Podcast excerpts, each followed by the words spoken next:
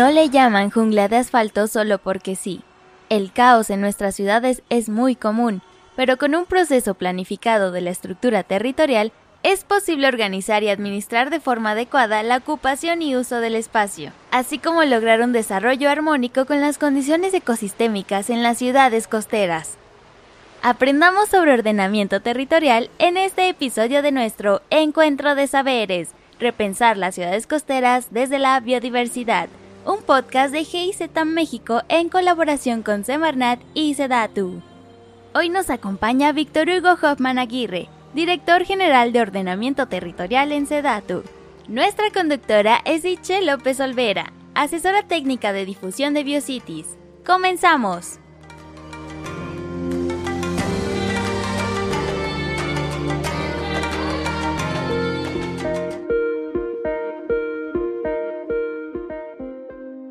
Hola, ¿qué tal? Bienvenidas y bienvenidos de nuevo a este encuentro de saberes repensar las ciudades costeras desde la biodiversidad. Hoy tenemos como invitado a una persona que trabaja en la Secretaría de Desarrollo Agrario, Territorial y Urbano, SEDATU, y quien es director general de Ordenamiento Territorial, Víctor Hugo Hoffman Aguirre. Y él nos va a platicar sobre ordenamiento territorial y biodiversidad en un contexto urbano costero. Hola Víctor Hugo, ¿quieres platicarnos un poco de ti? Muchas gracias. Buenas tardes, días, noches, dependiendo la hora en la que se escuche este podcast. Bueno, yo soy director general de ordenamiento territorial en SEDATU y me toca ver justo ese tema. En este caso, el ordenamiento territorial lo entendemos como una política pública que buscamos desde la política nacional de ordenamiento territorial que se pueda convertir en una política de Estado en términos de que pueda ser adoptada por los diferentes órdenes de gobierno y los diferentes sectores de la sociedad. Este ordenamiento territorial también tiene una representación metodológica en la planeación del territorio y el territorio está compuesto de muchas dimensiones, como es el caso del ordenamiento ecológico, la gestión integral de riesgos, el desarrollo urbano, los temas patrimoniales tangibles e intangibles, el enfoque de cuenca, que es muy importante en esta vinculación que ahora mencionas con respecto a la biodiversidad y con respecto a lo que son las costas, lo que es el mar, en el entendido de que estos cuerpos de agua o estas corrientes de agua que tenemos en el territorio desembocan en el mar.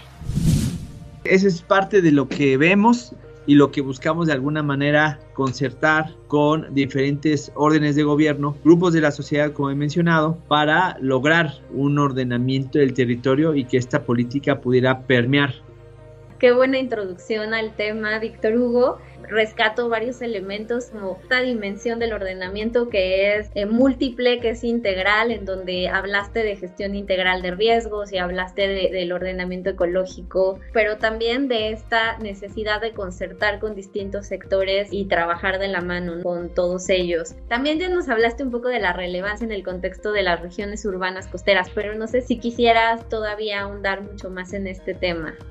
Sí, con mucho gusto. Podemos identificar en función de los sistemas hidrológicos de las cuencas en las que se subdivide nuestro territorio, una vinculación directa con lo que son las ciudades costeras a veces se generan regiones urbanas costeras, sobre todo, bueno, que podríamos identificar por las zonas metropolitanas, pero también es importante no, no, verlas de manera aislada, en el sentido de que hay muchos otros asentamientos humanos, urbanos y rurales que están vinculados a ellas. Esa vinculación, que puede ser por un intercambio de personas, de productos o de servicios, o a lo mejor hasta por una característica natural, ¿no? Como pueden ser sistemas lagunares, productivos, ayudan, contribuyen a que se puedan integrar ciertas regiones. Además, si esto lo vinculamos con lo que son las costas, con lo que es el mar, surge una especial importancia, sobre todo también cuando son costas que tienen una actividad turística, tiene una actividad y una importancia económica en el desarrollo de las ciudades y en el desarrollo de las personas que habitan esas ciudades. Y bueno, ahí la importancia de cómo manejar desde que llega el agua, desde su origen que puede venir desde una montaña, el buscar y el evitar el contaminarla. Por un lado, para el consumo humano,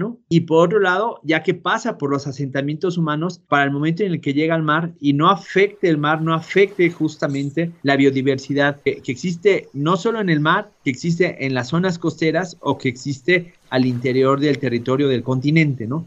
Sí, y ahora que hablabas de estas relaciones que existen además entre todos estos elementos del territorio, siempre surge una duda. Existen los programas de desarrollo urbano, existen los programas de ordenamiento ecológico y estos de ordenamiento territorial. ¿Hay alguna relación entre ellos? Sí, de hecho, los programas de ordenamiento territorial lo que buscan es contener o integrar estas dos dimensiones de territorio, que es la del desarrollo urbano y que es la del ordenamiento ecológico en un solo programa.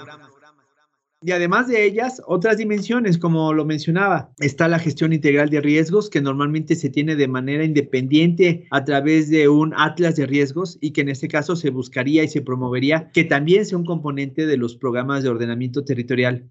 En el caso de México tenemos principalmente tres ejemplos, que es el caso de Guanajuato, Quintana Roo y el caso de la Ciudad de México, en donde con diferentes niveles de consolidación de lo que es esta política del ordenamiento territorial han venido trabajando en un solo instrumento lo que son estas dimensiones. Entonces ahí lo que buscamos es que haya una armonía entre un instrumento y otro cuando hablaba de la gestión integral de riesgos, que va muy vinculada a lo que son los sistemas hidrológicos, con lo que son las costas, hablando pues, no solo de inundaciones, de huracanes, de ciclones, sino también incluso, por ejemplo, de tsunamis, pues es un tema sumamente importante que si se ve de manera independiente a través de un atlas de riesgos, no tiene la obligatoriedad que si se logra a través de un instrumento de planeación hablaste mucho de esta integración y de esta relevancia. Y en este sentido, ¿por qué es tan importante considerar a la biodiversidad y los servicios ecosistémicos en estos programas? Esta biodiversidad y estos servicios ecosistémicos también tienen una fuerte y estrecha vinculación con las actividades agrarias. Esto nos genera, incluso a nivel, yo diría, de seguridad nacional, el poder asegurar en una alta proporción el alimento que necesitamos. Por otro lado, es un derecho humano el poder tener acceso a la naturaleza y parte de la naturaleza es la biodiversidad que la compone. Entonces, el tener un cuidado, una preservación, un rescate de estas zonas ayuda y también en algunos otros casos a esta actividad agraria que contribuye mucho a la preservación, a la alimentación, no solo de las personas, sino también de los distintos tipos de vida que pueda haber en este territorio dentro de esa biodiversidad que ahorita estamos mencionando súper relevante esto que comentas. Es un asunto de seguridad nacional por distintos motivos. Y entonces, siendo esto tan importante y tan clave, desde tu perspectiva y tu experiencia, ¿qué factores o qué acciones son clave para lograr esta integración de una visión ambiental, considerando esta biodiversidad y sus servicios y la visión urbana en los ordenamientos territoriales? Es relevante para conservarla, para protegerla. También es relevante generar la capacitación a las autoridades para saber cómo hacerlo. Y de ahí también promover con sistemas de comunicación adecuados al resto de la población el por qué en algunos momentos no se pueden ocupar ciertos espacios para ciertas actividades, como puede ser el tener un asentamiento humano en una zona que puede ser inundable o a lo mejor es altamente productiva. En ese sentido o en esas condiciones, mostrarle a la población los riesgos que les representa, hablando de que la condición sea de riesgo por la cual no se deben de asentar en ese territorio, pero también mostrar a veces la riqueza natural en términos de biodiversidad, sobre todo porque puede haber especies endémicas, no solo de fauna, también puede haber de flora y que en ese sentido pues estamos perdiendo parte de nuestro patrimonio. Y bueno, para eso hay muchísimos ejemplos en México, sobre todo por el lugar que ocupa a nivel mundial en términos de biodiversidad, todas las especies que debemos de cuidar, que debemos de proteger, porque son nuestro patrimonio y que también son un legado ahora sí que prácticamente de México para el mundo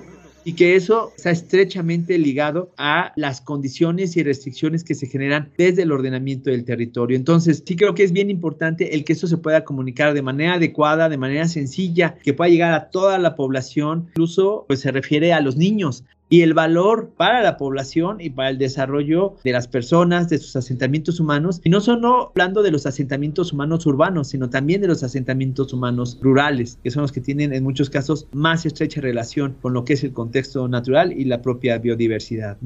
Pues muchas gracias por platicarnos sobre lo que hacen desde SEDATU, del tema tan relevante como es el ordenamiento territorial. Me voy con esta visión sistémica, integral, de que debemos considerar un todo e integrar a los distintos instrumentos en uno que pueda juntar la agenda urbano-ambiental de la que tanto hemos estado hablando en estos podcasts. Y pues muchísimas gracias, Víctor Hugo, por esta plática tan enriquecedora. Nos despedimos del público y nos vemos en la próxima charla de este encuentro de saberes, repensar las ciudades costeras desde la biodiversidad.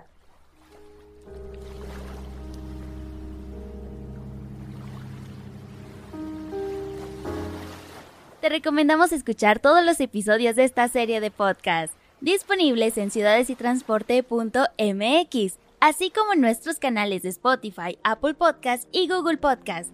Compártelos y actúa también por ciudades costeras resilientes, prósperas y saludables.